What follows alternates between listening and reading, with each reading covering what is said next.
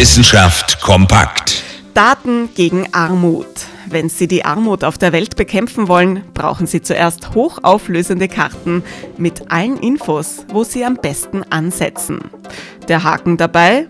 Gerade in Ländern mit geringem Wohlstand fehlen die entsprechenden Daten, besonders natürlich in extrem abgelegenen Gebieten.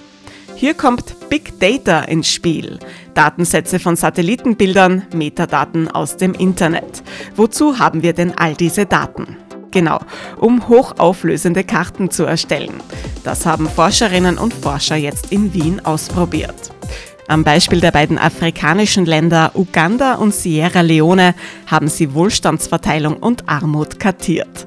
Dank komplexer Datensätze geht das deutlich einfacher als bisher. Das bietet eine Grundlage, um politische Entscheidungen zu treffen und bessere Maßnahmen gegen die Armut zu ergreifen.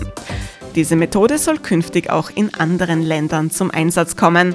Als nächstes sind Ungarn, Österreich und Ecuador dran.